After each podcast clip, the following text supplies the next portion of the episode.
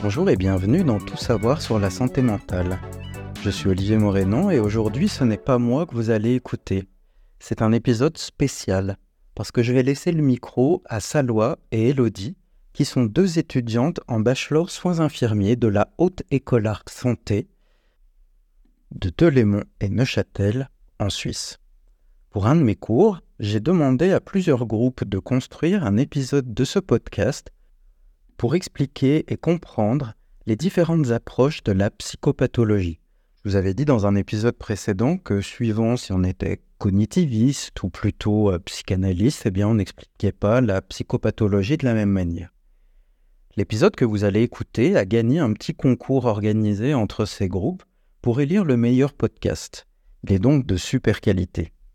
Si vous souhaitez en savoir plus sur comment la psychanalyse explique la psychopathologie, je vous laisse écouter la suite de cet épisode en donnant la parole à Elodie et sa loi.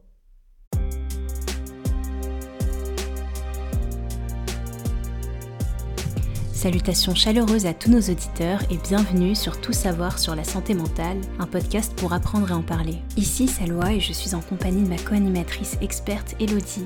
Ensemble, nous vous invitons à un voyage intellectuel au cœur de la santé mentale. Que vous soyez un professionnel de la santé en quête de connaissances approfondies ou un explorateur passionné par les mystères de l'esprit humain, ce podcast est pour vous. Nous analyserons des concepts clés de la psychanalyse afin de renforcer votre approche pratique. Bienvenue dans cet épisode consacré à la psychopathologie psychanalytique. Bonjour, moi c'est Elodie. Et aujourd'hui, nous allons explorer les origines de la psychanalyse en nous concentrant sur son personnage central, Sigmund Freud. Neurologue et psychanalyste autrichien du XIXe siècle, Freud est souvent considéré comme le père de la psychanalyse. Freud a commencé par étudier la neurologie, s'intéressant particulièrement aux troubles cérébraux. Cependant, au fil de ses recherches, il s'est orienté vers des aspects plus psychologiques de la médecine. Ce changement d'orientation a conduit Freud à développer plusieurs concepts clés qui allaient révolutionner notre compréhension de l'esprit humain. Parmi ces concepts, l'inconscient occupe une place centrale.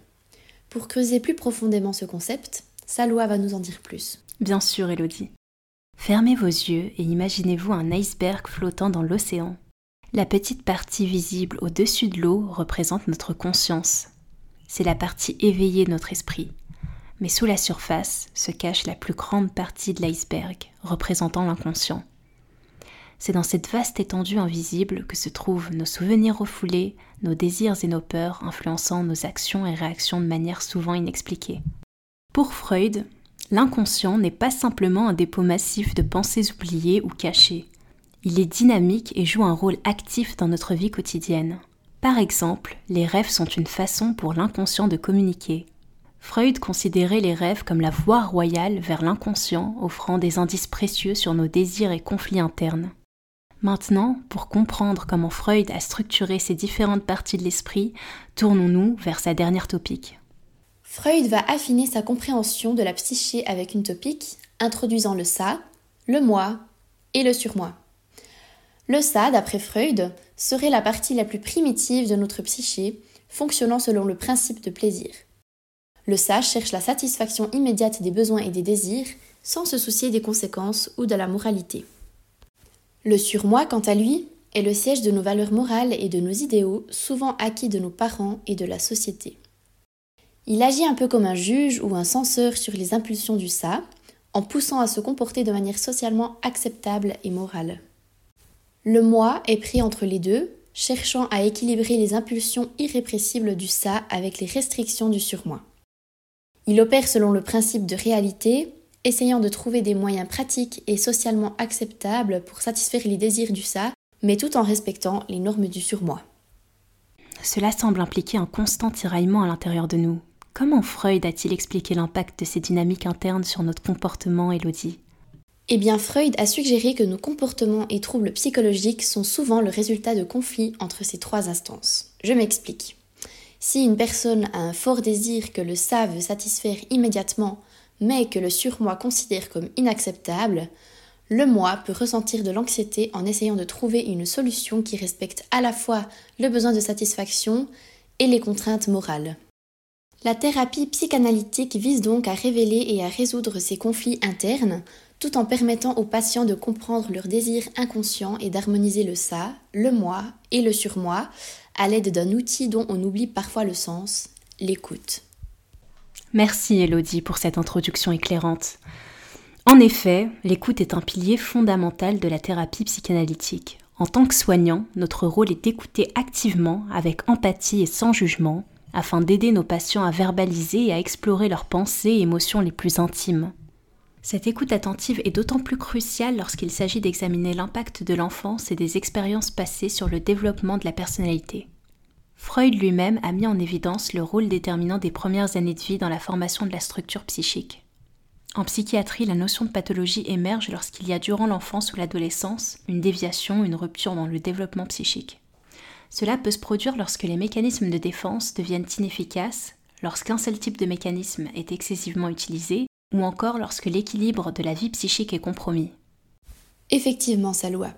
Pour rendre ces situations plus concrètes, prenons l'exemple d'Emilie, une patiente atteinte de schizophrénie. La schizophrénie est un trouble mental complexe caractérisé par une série de symptômes qui peuvent affecter la pensée, la perception et le comportement d'une personne. Il s'agit d'une forme de psychose, ce qui signifie que la personne atteinte peut avoir du mal à distinguer ce qui est réel de ce qui ne l'est pas. Donc, Émilie vit dans un monde altéré par sa maladie où sa perception de la réalité est profondément troublée. Elle est convaincue qu'elle est constamment surveillée par des extraterrestres invisibles et croit qu'elle communique secrètement avec eux.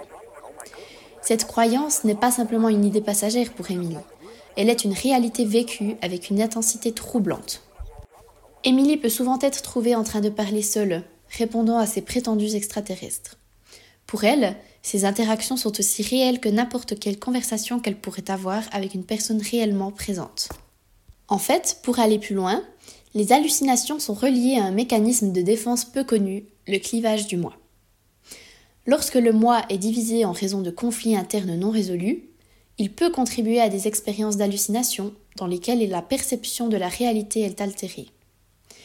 Les hallucinations peuvent être une manière pour l'esprit de traiter ces divisions en cédant des perceptions qui ne correspondent pas à la réalité interne. Ce comportement, bien que déroutant pour les observateurs extérieurs, illustre la nature profondément perturbée de la perception de la réalité chez les personnes atteintes de psychose.